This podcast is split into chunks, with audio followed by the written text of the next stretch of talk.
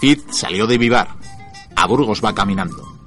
Allá dejó sus palacios, yermos y desheredados. Por sus ojos, mío Cid va tristemente llorando. Volvía atrás la cabeza y se quedaba mirándolos. Miró las puertas abiertas, los postigos sin candados, las alcándaras vacías, sin pellizones ni mantos, sin los halcones de caza, ni los azores mudados.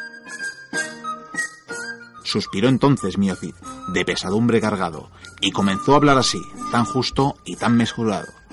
Loado seas, Señor, Padre que estás en lo alto. Todo esto me han urdido mis enemigos malvados.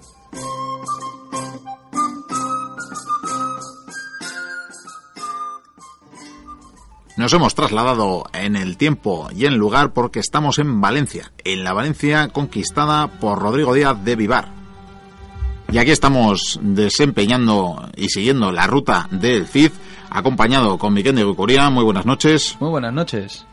Javier Senderos. Buenas noches, aquí estoy pinchándome las ampollas de pedazo de caminata que hemos hecho. Sí, un camino largo, sí. Hemos pasado por Burgos, por el pueblo de Vivar, por los restos, hemos pasado por eh, San Pedro de Cardeña, hemos pasado por un sinfín de ciudades y estamos aquí ante un espectáculo bastante curioso, ¿no? Pues sí, la verdad es que es un poco tétrico de llegar aquí para ver al Cid gobernando y encontrarnos que ya se ha muerto. Se agradece en todo caso el incienso. La verdad es que sí, pero el incienso no, no ahuyenta las moscas. Pues aquí estamos, como digo, en el año 1099, en esta ciudad de Valencia, gobernada muy brevemente por Rodrigo Díaz de Vivar, y de esa figura vamos a hablar. Leíamos al principio el destierro del mío Cid en el, poema, en ese, en ese cantar de gesta del mismo nombre, y se decía que se lo habían hecho algunas ofensas, pero es que la verdad que un mercenario, que es al fin y al cabo de quien hablamos, evidentemente tendrá muchos enemigos.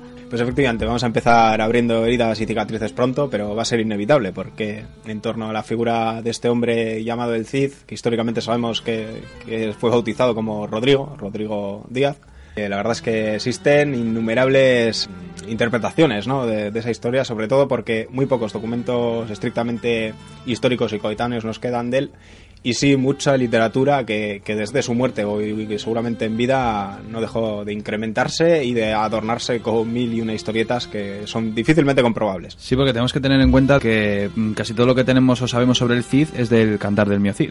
Nos ha llegado más por la literatura, ¿verdad? Exactamente, claro. Encima está hecho muy poético, ensalzando la figura del caballero, del héroe, de lo que se llevaba en aquella época. Porque Sí, tenemos que tener en cuenta poco- que el cantar es posterior, bastante posterior a la historia del Cid. Está hecho en una época en la que estaban las cruzadas en pleno apogeo y, claro, se necesitaban héroes, líderes y leyendas. había que motivar un poco tanto al pueblo como, como a los sucesivos guerreros, ¿no? Entonces el poema del mío Cid en ese sentido podría funcionar muy bien.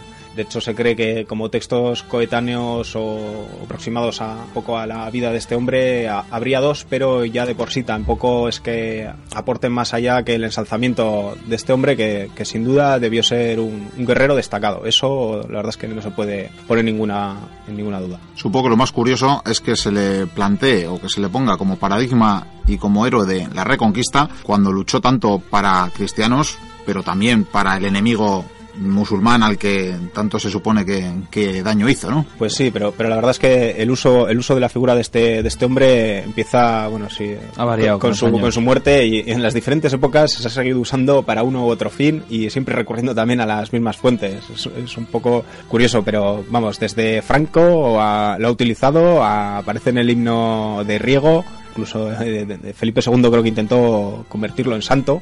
E incluso si nos fijamos un poquito con atención veremos que en la última celebración de este verano de tras eh, Mundial, la ¿no? victoria del mundial en muchas de las banderas españolas que han brotado como setas eh, aparecía el propio Cid una silueta que, que emulaba ese guerrero no quiero decir que hasta hasta hoy nos llega la sombra de, de ese personaje y los usos que poco tendrían que ver realmente con los hechos de este hombre no Sí, porque el Cid eh, ahora mismo es como el toro de Osborne, es todo un símbolo de la nación. Sí, bueno, se, ha- se ha venido usando, O sea- pero también ha sido un referente cultural. Hay generaciones de poetas que lo, que lo han tenido, bueno, y que se ha usado de un, de un modo u otro. Es lo que pasa con, con los eh, personajes casi míticos, ¿no? O, o- o que son parte de la leyenda, que es- vamos a- van a ser empleados para uno u otro fin. Es por eso que, bueno, vamos a intentar contar su historia, yo creo que más o menos lo que debió de ser realmente. No Muchos datos o informaciones que están ahí en el, ese imaginario colectivo común, pues poco o nada tienen que ver con lo que que debió suceder o vivir este señor. Inventando un poco los colegios, igual también parte de, de la culpa de hacer una ideología extraña a lo largo de este personaje, en torno a este personaje, es que precisamente se aprende de él en las clases de literatura más que en las clases de historia. También hay que decirlo. Efectivamente, porque precisamente existen muchos más documentos de carácter o, o función meramente literaria o lo que puede ser el cantar del poema del Mio Cid o posteriores obras de teatro, pero posteriores digo del 1500, 1600, las mocedades del Cid. Bueno, hay numerosos documentos, pero que to- todos se basan eh, un poco en, en la ficción, ¿no? O la novelación de, de la historia, en la, en la epopeya de este, de este señor. Y lo- los documentos de carácter histórico, pues no dejan de ser actas o registros en los que puede figurar la firma por tal donación o tal de, de este señor, pero como tal no hay un documento que registre un poco, porque la verdad es que las biografías de por sí de los personajes de esta época están destinadas a, a los reyes, eh, papas o bueno, los personajes muy, muy, muy destacados, ¿no? Y, entonces, por, por ese lado también es imposible encontrar algo sobre la verdadera vida de este señor. Difícil es encontrar, por ejemplo, su año de nacimiento. Que la verdad es que el año de nacimiento... Sí, empezamos bien. Hay en eso tantas fechas que ya no tenemos ni idea de cuándo nació. Si le íbamos a preguntar, pero el cadáver aquí no va a poder decírnoslo. Pero bueno, se cree que pudo nacer entre el 1040 o el 1050. Es que se barajan muchas fechas Sí, a partir de, esa década. Pero bueno, sabemos que más o menos por, por esa época nació.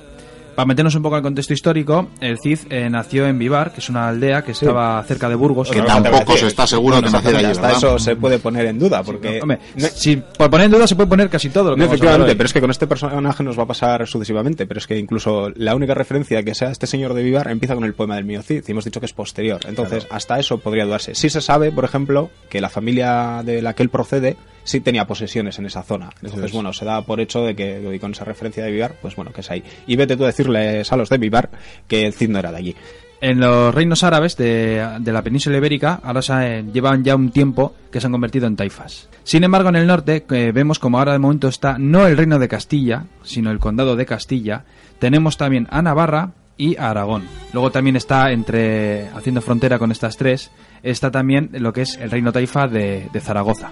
Sí, está, a ver, la península ibérica está, está fragmentada y la habitan Muchísimos. tanto musulmanes como cristianos, pero en ambos bandos existen numerosos territorios que, que están en constante disputa, bien sean de la misma religión o de la contraria, que eso no tiene un excesivo carácter importante en esta época del Cid, y sí un poco la dominación de territorios y recursos es lo que prima. Y entonces las alianzas en- entre, entre reinos de la misma religión, de la, de la contraria, o reyes de diferentes... eh, es, es constante. El día a día iba a decir que es mm, pegarse con tus vecinos. O sea, en aquella época, en verano, todo el mundo se estaba pegando con sus vecinos. Porque, claro, como he dicho, los reinos taifas, al, ser ahora muchos, perdieron bastante poder. Y no se pegaban con los cristianos, se pegaban con los cristianos entre ellos. Al igual que al revés, los cristianos se pegaban tanto entre ellos como contra los, los moros, como les llamaban. Pero resulta que, al haberse dividido y los reinos taifas ser más débiles en el sur, Castilla se iba haciendo más fuerte e incluso ya llegó a tener ya estados vasallos. Sí, y más que Castilla diría León, porque en el momento en el que hablamos, Castilla todavía no es ni siquiera reino. Esto es otra de las funciones que ha tenido el Cid, que ha sido un poco el, Castellanizarlo. ¿no? el, cas- el, Sí. el crear la figura de Castilla como reino, de como comunidad territorial, ¿no? Frente a ese León que era sin duda mucho más poderoso y dominante sobre Castilla en, en la época de la que hablamos. Curiosamente el siglo anterior no, no hacía tanto de ese esplendor omeya del que hablamos en algún programa de la, de la temporada anterior y entre los reinos cristianos tampoco hacía tanto que era Navarra, el más pujante, ¿verdad? Sí, aunque en la época que estamos hablando ya había sido. Es que era de los más antiguos también. Si contamos que estaba Asturias. Sí, hay que tener en cuenta que estamos en, en- en los eso, en, la- en los primeros reinos eh, cristianos y que mucho de lo que luego sería reino también al principio también son condados. Bueno, hay, hay mucho territorio que, que mantiene un estatus casi independiente de, de lo que son los propios reinos. Porque hay sea- condados en, Portu- en Portugal, hay condados en los Pirineos, hay- hay- está ese condado de Castilla, como decimos. La verdad es que hay mucho señor eh, de territorio y esto es lo que hace probablemente que haya tanta belicosidad, porque hay mucho hombre armado, que además pelea por lo suyo y por acrecentar lo suyo. El sistema feudal estaba en su apogeo, por así decirlo, y es que era el día a día. Los señores tenían que pegar, robar al vecino o pegarte, quitarle posesiones. Sobrevive el más fuerte, en pocas palabras. Y bueno, pues es en esta época cuando nace nuestro protagonista, que es el Cid. Su padre debió de ser un infanzón, un infante, que debía de trabajar como soldado porque un infante más o menos era una especie de soldado, un hombre de armas. Sí, son, que defendía son la nobles frontera. de clase, de clase baja, ¿no? Eso Y es. En esta época de guerras, pues es eh, su salida para intentar subir en el escalafón social y acrecentar su su estatus o Era hacer heroicidades, ¿no? Y en este era caso sí, tomó algunas en- en logros militares a costa de esos reinos de frontera o no tan de frontera Y premios. por los que recibir premios en compensación, digamos más tierras, más posesiones. Y parece que sí que el padre del Cid eh, debió alcanzar cierta preponderancia con Con Fernando I el Magno. Fernando. con I. Fernando I el Magno, ¿no? Precisamente atacando territorios de, de Navarra. Es una época, por cierto, que hay historiadores que registran que por cada 20 kilómetros cuadrados de territorio aproximadamente había una fortaleza de mayor o menor tamaño. Sí, sí, sí, muchísimos castillos, fortalezas, torres, o sea, eso estaba, vamos. Ahí. Ahora, y han sobrevivido muchas, yo creo. Sí, pero también teniendo en cuenta que muchas fueron derribadas precisamente porque uno de los modos de acabar con tanta belicosidad eh, fue el ir acabando con tanto señorío y, Con tanto De hecho, parapeto. muchas y también. en el tanto parapeto en el que la gente En el Renacimiento y la época napoleónica algunas se llegaron a utilizar. Incluso, o sea, fíjate lo, lo antiguas que son. Bueno, retomemos un poco el hilo de la historia. El Cid también entraría en servicio de Fernando I. Y sí, es bajo la regencia de, Fernando I cuando el Cid ya comienza a batallar siendo bastante joven y eh, combate junto, bueno, a las órdenes de Sancho II, que Sancho era el hijo mayor de Fernando I. Sí. En principio se hacen buenos amigos y combaten en varias refriegas. que todavía no es Sancho II, que sigue siendo Bueno. príncipe, digamos, de Príncipe Sancho. hijo de, de ese rey y con él crece y se, se hacen amigos y recibe pues, cierto nivel de educación, ¿no? Dentro de, Sí. de estar en la corte y estar desde tan joven, pues recibe una preparación no exclusivamente militar, ¿no? Se sabe que el Cid o Sabía leer, el que luego sería el Cid eh, adquiere unos eh, conocimientos y pues, capacidades bastante interesantes para esta época. Se sabe también que el Cid debió de resaltar bastante por lo que cuentan y el tío pues se destacó en batallas en Zaragoza o contra lo, contra Navarra, contra Aragón, porque lo que hemos dicho antes, se pegaban con todo el mundo, los vecinos. Cada Sí. verano era una batalla. Precisamente se dice que el bautizo militar o de guerra no del Cid fue acompañando a Sancho y eh, a cobrar las parias que, que debían atribuir los eh, la taifa de Zaragoza, ¿no? Precisamente esto es un mecanismo por el que los reinos cristianos no hacen más que acrecentar sus riquezas y poder y que se está dando en esta época, que es que las esos re- reyes eh, del Al-Ándalus disgregado eh, han de pagar tributos a ciertos reyes cristianos, los más poderosos, como puede ser eh, Fernando de León, a cambio de su protección, ¿no? Y eh, en una de estas misiones es donde el Cid pues participa y parece que ya incluso empieza a destacar. Sí. Lo que pasa que ocurrió que el rey cuando iba a morir, aquí es donde vino el, cacao. Porque Fernando I cuando falleció repartió el reino. Entonces en la repartición, pues a su hijo mayor, a Sancho, le da lo que va a ser el reino de Castilla. A García le van a dar Galicia. A don Alfonso le van a dar León y Asturias. Y luego a las hijas, pues está... Sí, les dan las ciudades de, de Toro y Sí, Zamora. Toro y Zamora, Urraca y Elvira, sí. Señorío sobre las villas. El caso es que aquí el hombre lo que intenta ser es un poco ecuánime o- y precisamente pues Castilla, que era hasta el momento un condado, lo eleva Al reino. a Reino y, se, se lo, da se al lo da a. Sancho, al primogénito, y sin embargo a Ramiro, que parece, dicen, era su preferido, le da León y Asturias, como habéis dicho, que, que son precisamente los más potentes. Y eh, así como Galicia vuel- vuelve a ser otro reino de nueva creación que hasta ese momento tampoco había existido. Exactamente. El caso es que Sancho no va a estar muy contento con esta parte del pastel que le toca y una vez esperado a que muera su madre, quizá no para no darle muchos disgustos, pues decide que, que quedar él se todo. merece, se merece algo más que ese condado que le han dado. Él lo que quería era heredar todo el reino de su padre. Y dice- Tenía ya la idea de la unificación. y lo va a coger. Sí, sobre coger, todo no, no parece que fuerza. estuviese muy a gusto con, con lo que le había tocado, ¿no? Y, y sí, va a usar la fuerza porque al fin y al cabo es una herramienta bastante útil del momento, como hemos dicho, los conflictos son permanentes, así que, ¿por qué no? Si tenía esa capacidad militar. Y a eso se va a dedicar, va a emprender campañas eh, en las que En su mano derecha está el Cid, como siempre. Su mano Claro, sí, derecha, sí, sí, se traerá a ese hombre que, que prácticamente ha crecido con él, que ha sido educado con él, que ya ha probado sus dotes en, en Zaragoza, pues se lo va a llevar con él y aquí es donde va a empezar a labrarse, curtirse en batallas el, el propio Cid y al final eh, Sancho pues va a llegar a conseguir eh, capturar a sus dos hermanos, a quien va a exiliar Sí. y hacerse con las dos coronas, de tanto de Galicia como de León. Y precisamente en su exilio de Toledo, por aquel entonces todavía era, era una taifa también, moriría Sancho estando Alfonso en Toledo. Pues precisamente sí, Sancho lo que estaba haciendo en ese momento cuando es, bueno, parece que traicionado, asesinado, el caso es que muere en el cerco de Zamora, ahí estaba el hombre porque su hermana Urraca estaba allí a, Defendiendo. parapetada, efectivamente, y porque tenía el apoyo de varios hombres de la nobleza leonesa que no estaban dispuestos a aceptar que Sancho pues, era quien poseía un territorio inferior a Castilla, que venía de un nivel que era un condado, bueno, no estaban dispuestos a aceptar ese rey y por eso se estaban resistiendo.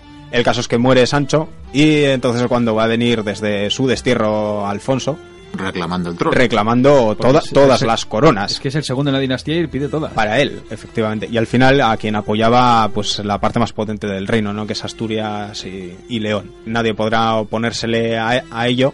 Y aquí es donde el tan traído cantar sitúa a la Junta de Santa Gadea, ¿no? Por la que, se- según nos dice, el Cid va a exigir al nuevo rey que jure y ase- asevere sobre la Santa Biblia, Y ante los doce caballeros más poderosos del reino, eh, eso por si faltaba algo, Sí, que fijo estaba Lancelot entre ellos. que jure que, que él no ha tenido nada que ver en esa muerte ni, ni para la que él es ahora nuevo rey, entonces lo aceptará. Está claro que esto de todas maneras es parte de, de la leyenda, Esto es parte de la del leyenda, cantar, del porque es algo la- que es muy poco creíble. hombre, sí podemos entender que hubiera una especie de acto donde, donde juraría Sí, pero donde todo el para tomar el cargo, para tomar Eh, el sí, trono, vamos, ¿no? pero, Pero- no más allá de, los, de, de lo habitual. Y Sí, además, porque yo iba a decir que Sancho cuando se coronó rey, el Cid se convirtió en, en una buena relación. O sea, Sancho se lleva bien con el Cid y el Cid era desde entonces su mano derecha, con el que mm, le enviaba a la guerra para combatir, para seguir conquistando reinos. Yo supongo que de- dentro de, haciendo un poco historia de la España visigoda, los nobles visigodos sí tenían mucha fuerza, más que los reyes en, en los siguientes reinos cristianos. Entonces sí que habría unos actos, ¿no? Donde tendrían que rendir una serie de cuentas, pero no de ese modo, ¿no? No de ese modo tan... Como pleitesía. seguramente, además en el cantar, o porque precisamente es el único sitio donde, o, do- o es donde empieza a mencionarse dicha jura, ¿no? o dicho acto, desde luego es eh, prácticamente imposible o muy improbable por lo- que el Cid estuviese en una posición en la que podría exigir exigir tal tal jura tal juramento con esos modos y, y desde desde luego el Cid acaba de ser digamos un poco vencido no por un rey que no es el suyo o es. que ahora tendrá que aceptar pero está en una posición i- débil, o sea, inferior. Ha estado combatiendo contra él y ahora va a ser él quien exija a ese rey algo. No, o sea, lo, lo que haría el Cid si, si es hábil es eh, callarse y aceptarlo y, y rezar un poquito para que no tenga consecuencias su actitud anterior. Además, los nobles ciertamente estarán muy en buena parte de, de Alfonso. De Sí, además sí. nadie nos dice que en Castilla tenga un mal recibimiento ese rey. Eh, Entonces, eh, ¿por qué el Cid se iba a enemistar y a enfrentar, sobre todo tan abiertamente, exigiendo semejante escenificación como se plantea en Santa Gadea? Vamos, no, no tiene sentido, ni, Es más, ni sí. práctico, ni, ni, ni documento histórico que certifique un acto semejante. Es más, el Cid estuvo combatiendo para él, como he dicho antes, incluso le, envió a Sevilla para exigir tributos, al emir de Sevilla, que fue curioso porque además en esta época eh, también estaba García Ordóñez, que lo habían enviado para exigir también los tributos que les debían, los de Granada. Y resultó que estas dos ciudades andaban combatiendo. Claro, eran vecinas más o menos y como siempre todos los veranos a pegarse.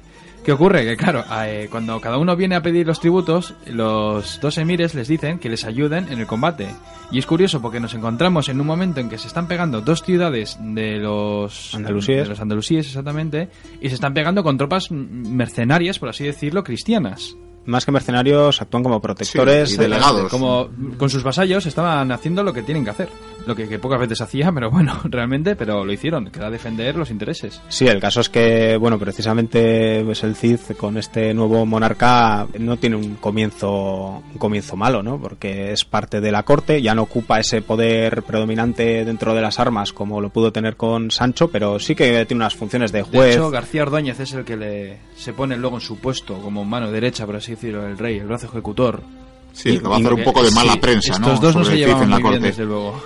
Tras esa batalla, eh, Yo Cid antes- debía de vencerle y desde entonces no se llevaban muy bien. Lo que pasa es que encima García se debía sentir humillado ya que él realmente es una persona que tiene títulos. Sí, Ordoño en el cantar creo que es, ¿no? Se plantea como el... García Ordóñez, sí.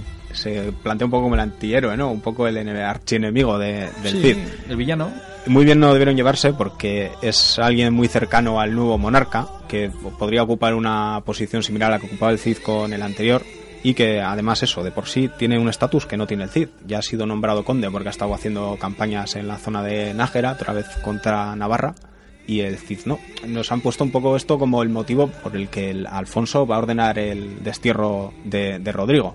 Decías que era este archienemigo una de las razones que nos deja la literatura, ¿no? Esa historia en torno a la literatura como razón de destierro, pero realmente era la ficción de la jura de Santa Gadea lo que se pone, lo que se pone como excusa para que el propio rey tuviera una enemistad siempre oculta con el Cid y sin embargo no encaja mm, muy bien con, con los datos históricos que tenemos sobre la, primera fase, digamos, de la relación de Cid precisamente con, con este nuevo rey, ¿no? Porque eh, se sabe que sigue en su corte, ya no cumple esas funciones tan destacadas dentro de, digamos, en la línea de la, del ejército como tenía anteriormente, pero sí cumple funciones eh, de juez e incluso aparece en diferentes actos que se hacen en la corte de este rey firmando actas, como por ejemplo puede ser cuando Alfonso y su traslada toda su corte a Oviedo para abrir el Arca Santa que tienen allí, que por cierto en otra estupenda eh, sitio para trasladarse en el tiempo es ese momento porque allí se abren el arca y aparece sangre de, de Cristo,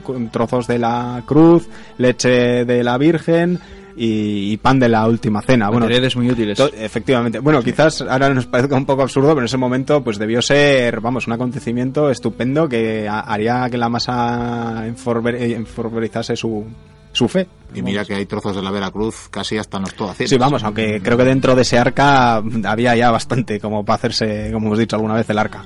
El caso es que aparece también en el concilio que se hace en Burgos, donde se adopta el rito romano para la iglesia. Bueno, el caso es que, esa enemistad que se plantea tras la jura de Santa Gadea, pues no tiene mucho sentido porque, porque el Cid sigue teniendo importancia o utilidad para la corte. Y como ha comentado antes eh, Vikendi, pues bueno, eh, se nos habla de que tras ese enfrentamiento que mantienen tropas del propio Alfonso, eh, el Cid por un lado, con García Ordóñez, pues bueno, tampoco debe hacerle mucha gracia a Alfonso, pero bueno, al fin y al cabo el resultado de esa batalla fue bueno para él, porque él obtiene las pagas de ambos reyes y bueno, lo que pasa entre el Cid y el otro hombre pues queda entre ellos dos y seguro que fue el comienzo de una enemistad estupenda.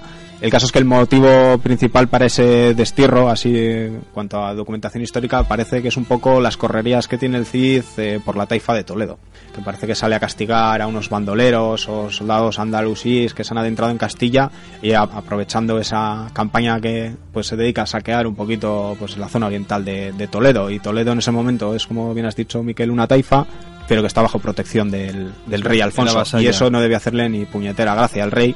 Por ello es por lo que se le impone el castigo de, del destierro. Claro, el Cid estaba tomando iniciativa y estaba empezando a hacer, pues como me ha parecido muchas veces, como un mafioso que empieza a hacer sus trabajitos por su cuenta para enriquecerse el mismo. Bueno, le acusan en la corte también de sobrepasarse o de tomarse parte de esos tributos ah, claro. antes de dárselos al rey. Sí, sin duda, vamos a ver, aquí todos querrían su parte, eh, pastel, efectivamente, y además el Cid seguro que en la corte sí se habría conseguido enemigos. Ya de por sí venía del bando, digamos, eh, castellano y la corte pues era principalmente pro-leonesa, que al fin y al cabo de ahí viene el rey.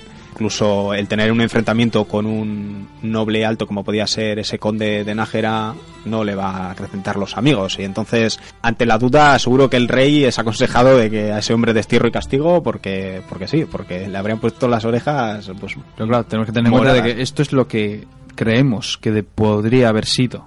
Porque tampoco tenemos datos concretos que nos digan fue así. Lo que está claro es que fue desterrado. El, caso es que fue desterrado, como bien hemos narrado al, comienzo del programa. Bien narrado, Miquel. Y no será el único destierro que sufra, pero ¿cómo será este primero?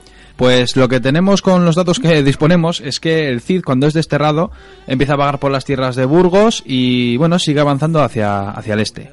No sabemos por qué razón, pero al final el Cid acaba con un pequeño contingente de guerreros. Se convierte en el líder de una banda de mercenarios en toda regla. No sabemos tampoco si eran caballeros o tal, pero lo que sí sabemos es que el Cid disponía de una fuerza pequeña de infantes a pie y de caballería, lo cual mm, es algo importante, teniendo en cuenta que en esta época las batallas, aunque tengamos el chip de las batallas legendarias, las batallas eran microbatallas, eran batallas pequeñas donde mm, dos ejércitos podían ser 3.000 contra 3.000, siendo la inmensa mayoría levas de campesinos con una lanza que le dicen tú aquí y pincha que tengas adelante. Y esa de las más relevantes. Exactamente, sí, sí, o sea, las más conocidas, porque gracias a eso de mm, voy a donde el vecino y le robo cuatro vacas y le, le prendo fuego a unas casas, había continuamente, pero vamos, en toda la península, en todas las fronteras. El caso es que el Cid va con su pequeño contingente y empieza a trabajar como mercenario. No se sabe si esta gente igual le seguía ya por la estela que tenía del caballero ya. Claro, era famoso, era alguien... Sí, literatura aparte que era un buen guerrero, parece indudable, ¿no? Sí, Antiguo valedor del rey. Habiendo estado, eso, al mando de tropas y con bastante relevancia, seguro que no le costó mucho reclutar tropas entre, entre, entre la gente, ¿no? Porque al fin y al cabo también pues les prometería cierto nivel de riquezas de las que él podía dar testimonio, porque sus mínimas posesiones y, y, riquezas habían provenido de la guerra, no de otro sitio. Y se las queda el rey. Concesiones no había tenido ninguna. Sabemos que el Cid, cuando fue viajando al este, pues sobre si fue a ver, a ver si el rey de Navarra le compraba sus servicios, no sabemos. Sí, lo que sí sabemos es que llegó hasta Cataluña para intentar trabajar como mercenario bajo las órdenes de los condes de Berenguer, que eran los que dominaban... Sí, dos, dos hermanos gemelos que andaban a hostia limpia por un poco dominar los condados pirenaicos, Eso pero que bueno, parece que no prestan excesivo interés por, No. por el Cid, vamos. No le quieren. Eh, ah, quizás sería conocido en Castilla, pero no parece Hombre, que muy también apreciado el Cid fuese. debió de combatir ya contra ellos y probablemente ya le conocerían y dirían no. Y- Lo único que sé es que, curiosamente, el Cid acaba al final bajo el servicio del emir de Zaragoza. Acaba siendo un mercenario de un rey árabe. En este caso, el emir de Zaragoza, bueno, el Taifa, está comandado por Al-Muqtadir. No sé si he dicho bien más o menos el nombre. Y resulta que el Cid pues combatió para él y empezó a enriquecerse. El Cid estuvo muchos años viviendo en Zaragoza. Este- tiene la ventaja aquí el Cid y el propio Al-Muqtadir, que los dos se complementan muy bien a Se las necesidades que amigos. tienen. Tenemos Y que se tener en cuenta que, efectivamente, bueno, ya Como se habían amigos. visitado En varias ocasiones. Ya se, habían- había- ya se conocían de antes, sí. El Cid ya había ido alguna vez a Zaragoza a, precisamente a, cobrar, a recoger dinero. a cobrar esas taifas, ¿no? Y ahora va sin exigir nada, más que ofrecer eh, servicios a cambio de, lógicamente, un pago. Pero el caso es que en esos momentos Al-Muqtadir y su reino están bastante acosados por los intentos expansionistas de los reinos cristianos del norte y, y sus propios, eh, propios reinos compañeros, eh, de taifas que están al este, en la zona de gol- y Lérida. golpes de estado y esto, vamos. está bastante acosado, entonces le viene indudablemente bien un señor como es el Cid, con la experiencia militar que tiene y con sus fuerzas. Y al Cid le viene estupendo, pues un señor Que que, le pague. que le trata de, de igual a igual Sí. y que le, que le paga por sus servicios. Debieron de hacerse buenos amigos. Es que además tenemos que tener en cuenta cómo el reino de Zaragoza tiene en el norte a Navarra, en el este tiene a Aragón con el reino de Cataluña y en el oeste tiene a Castilla. Está acosado y llega el Cid con sus tropas y es un alivio para él. Él paga a sus tropas, el Cid combate y el Cid gana. El Cid gana victorias. El Cid es un buen general. Y lo Se- seguirá siendo para su hijo porque este Mir muere muy pronto. Bueno, el- no sé si. Me parece que fue más o menos al cabo de un añito. Y fue una pena para el Cid porque se llevaba muy bien. El que le sucedió fue su hijo, que es Al-Mutamán. Que este siguió manteniendo al Cid como su mercenario. Pero no se llevaba tan bien con él. O sea, no era la misma amistad que mantenía con el otro. Y bueno, de hecho, es más, en un futuro incluso tendría. No se fiarían uno del otro, la verdad. El Cid, es más, en esta época, combate contra los condes de Berenguer, aquellos que no le cogieron como, como mercenario, pues combate contra ellos y les gana en varias batallas. Para ellos el Cid es como un cáncer, porque es que siempre que combaten contra él les, destroza. Combate contra el reino de Navarra. Sin embargo, se cree que el Cid nunca combatió contra el reino de Castilla. Bueno, principalmente porque aparte de que ya de por sí Zaragoza era ya un vasallo, pero eh, decían como que el Cid le dijo al emir de Zaragoza que no combatiría contra su rey. Era su rey y aunque estaba desterrado seguía siendo su rey. Su es más, natural. decían que parte de sus ganancias se les enviaba al rey de Castilla. Pero supongo que aquí también hay mucha literatura, ¿no?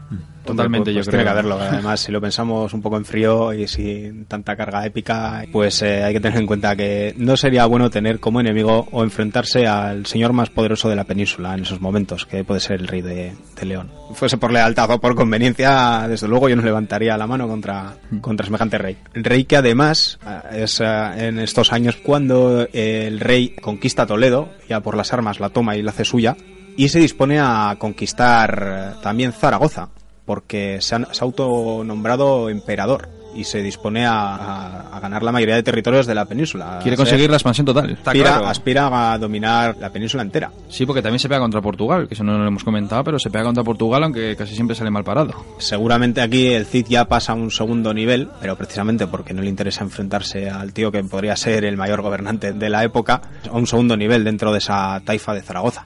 Pero precisamente cuando están asediando o a punto de asediar eh, la propia Zaragoza, se produce un hecho inesperado en la península. no sé si es tan inesperado porque al producirse la toma de Toledo, que era una ciudad símbolo, porque había sido la capital de, de los reinos visigodos, precisamente las taifas verán cómo el riesgo ya de, de ser aniquilados empieza a ser más que evidente. Ya no es sencillamente que tengan que dar tributos, sino que parece que les quieren hacer desaparecer y borrarlos del mapa. Y entonces piden ayuda. Es cuando llegan a las costas andaluzas un ejército inmenso de lo que se llamarían los almorávides. Eran gente de Marruecos, bereberes, hicieron, más que nada, fue crear un ejército inmenso porque lo que querían era islamizar todo, conquistar todo, islamizar. Era un poco recuperar la gloria y el poder de Al-Ándalus, ¿no? Que no hace más que debilitarse y sobre todo ahora que no hace más que obtener eh, victorias disminuyendo el poder de esos territorios que quedan eh, árabes en la península. Aunque hay que decir que los propios eh, reinos taifas tienen sus dudas, o algunos tendrán sus dudas, porque saben que los almorávides no van a aprobar la forma en que mm, han islamizado ellos al Andalus. Es que Eran aquí- bastante más abiertos de lo que son los propios almorávides, que son bastante más fanáticos, bastante más religiosos, tienen una interpretación diferente del Islam. Aquí es que existe la convivencia. En las ciudades existían cristianos, eh, moros y judíos. Se llevaban bien. Es algo que, claro, convivencia y esta gente no lo podía entender. Eran fanáticos y lo que iban era arrasar todo. Y es más, muchos reinos taifas dudaban de si les iban a arrasar y quitarles su Sí, reino. además pensaban iban si a- era peor el remedio que la enfermedad. Sí, además es probable que perderían sus poderes y capacidades si venía una fuerza superior por encima de ellos, que además trataría de aunarlos. En- Entonces perderían esa autonomía que, que hasta entonces habían dis- eh, disfrutado. El caso es que el rey Alfonso, que había hecho grandes conquistas, con la llegada de los almorávides empieza a ver cómo, bueno, empieza a encontrar la horma de su zapato, ¿no? Pues sí, y es cuando tiene que ir a combatirles. Esta amenaza almorávide van a ser tres asaltos lo que van a ocurrir en la península. Y en los tres, pues Castilla tiene que combatir. Y es más, el rey de Castilla, pues lo que tiene que hacer es llamar a todo el mundo para que le ayude. Y entre ellos al mismísimo Cid, que en estos momentos se está enriqueciendo y su pequeño contingente se ha convertido en un pequeño ejército. O hablamos de que igual son 1.500, 2.000 soldados, pero es que eso para la época era un ejército enorme. Hablamos de igual, yo sé, 1.900 peones y 100 caballeros, que 100 caballeros era un contingente poderosísimo.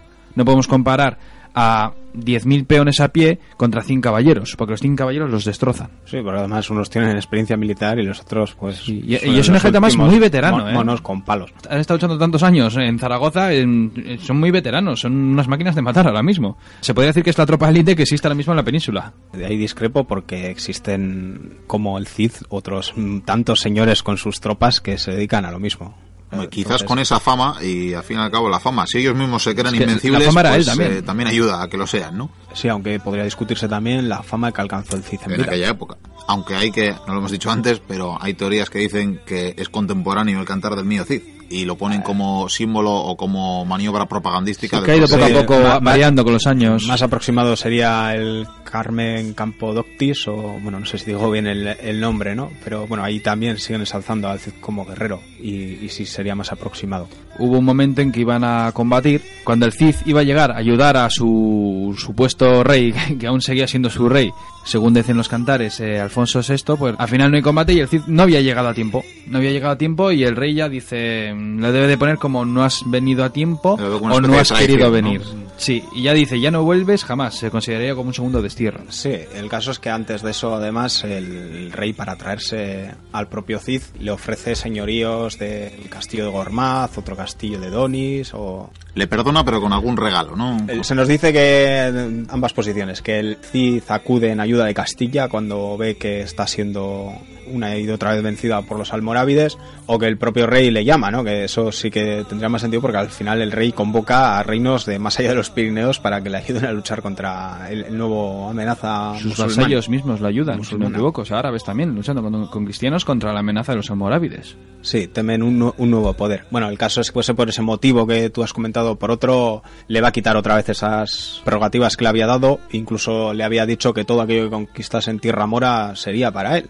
Para y con su- derecho a, a cederlo a sus sucesores. a sus sucesores. Vamos, de por linaje. fin parece que le daban lo que le habían negado durante mucho tiempo y que otros pares suyos habían conseguido, esos títulos, posesiones, después de tanta lucha. El caso es que otra vez el rey pues se lo niega y lo vuelven a desterrar. Y es en esta época cuando el Cid, que combate durante un tiempo para el servicio de Zaragoza, al final lo que hace es tomar su ejército por su cuenta y irse a conquistar. Él dice, soy fuerte, tengo dinero ¿por qué no puedo hacerlo yo solo? Y ¿Por qué no que puedo hacer algo? primero en derrotar a los almorávides. El Cid eh, ha, de- ha de- ha derrotado a los almorávides y va conquistando varias plazas. De hecho, él consigue conquistar los reinos de Lérida, Tortosa, mm, Sí, ahí se Denia, aprovecha un poco Albarracín. de la fragmentación y los diferentes bandos que hay y ya el propio terror que él causa y que y ya no solo su figura le o- su ya fama, las- sino la hueste que lleva. Sí. La gente que lleva ya, que además son, como hemos dicho, soldados prácticamente profesionales y La gente sabe que si va con el Cid va a combatir y va a ganar dinero. entonces ahí hace unos movimientos Y es un tío que siempre gana las batallas. bastante curiosos de bueno entre diplomática, temorización y, y demás. Total que al final una- uno de sus mayores logros va a ser La conquista de as- Valencia. asediar y conquistar Valencia y quedársela para él. Con la conquista de Valencia, el Cid, Cid se enriquece y consigue un vasto territorio y se convierte en un señor feudal en toda regla. Sí, incluso parece que algún documento que firma desde su nueva, nueva sede lo, lo hace como príncipe.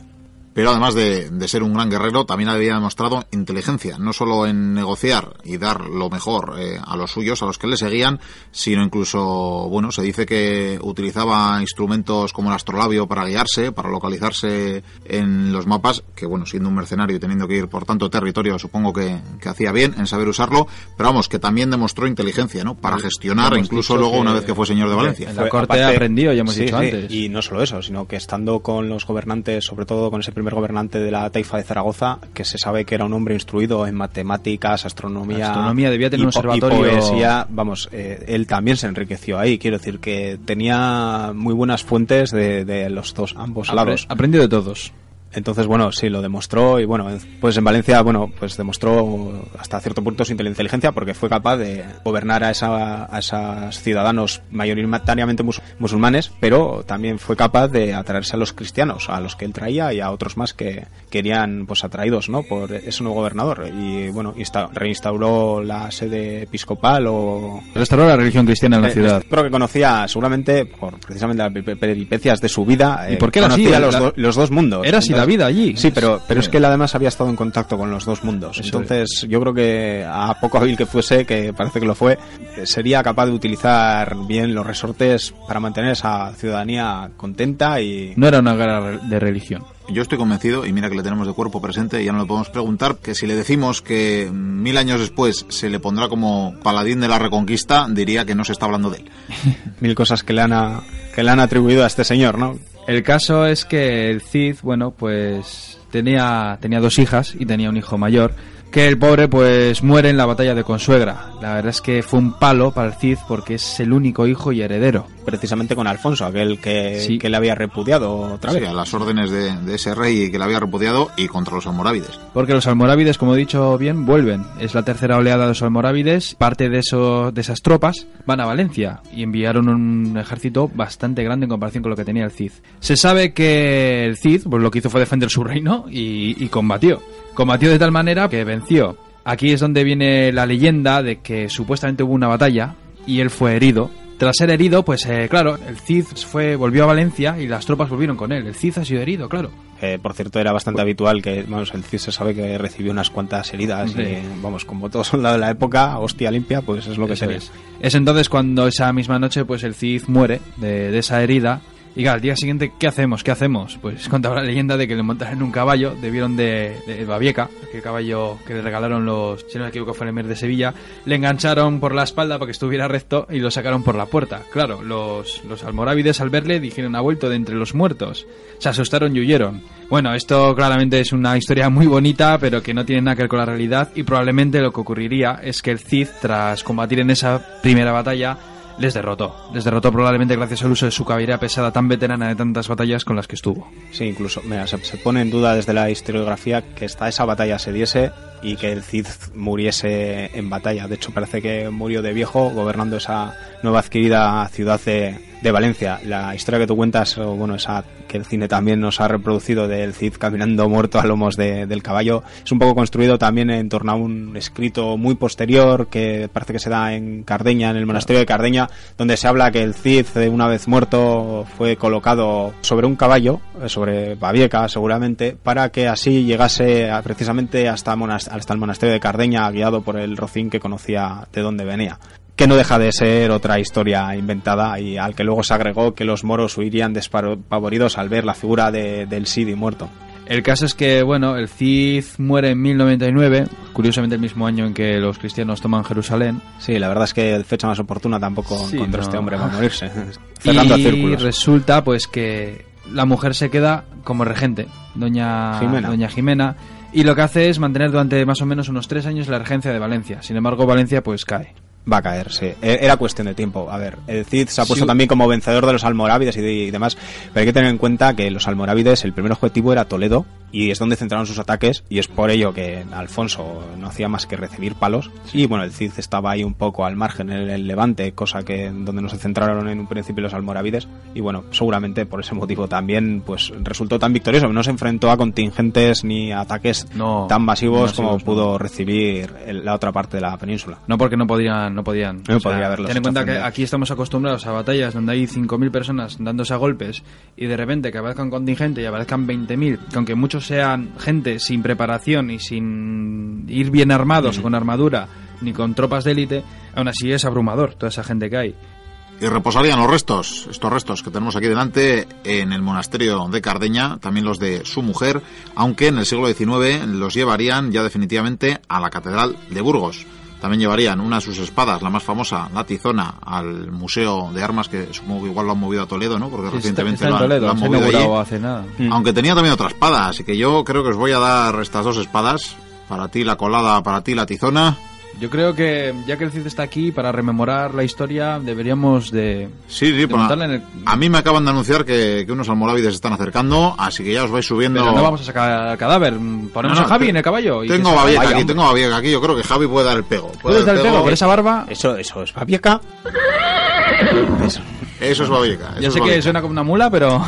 Así que nada, ya le vamos montando Sube, y, Javi, sube. y le, vamos, esto. le vamos a lanzar. Tranquilo que yo creo que son uno- unos 1200. Venga, suerte, Javi, suerte. Su- Vale, Mucha vale. suerte.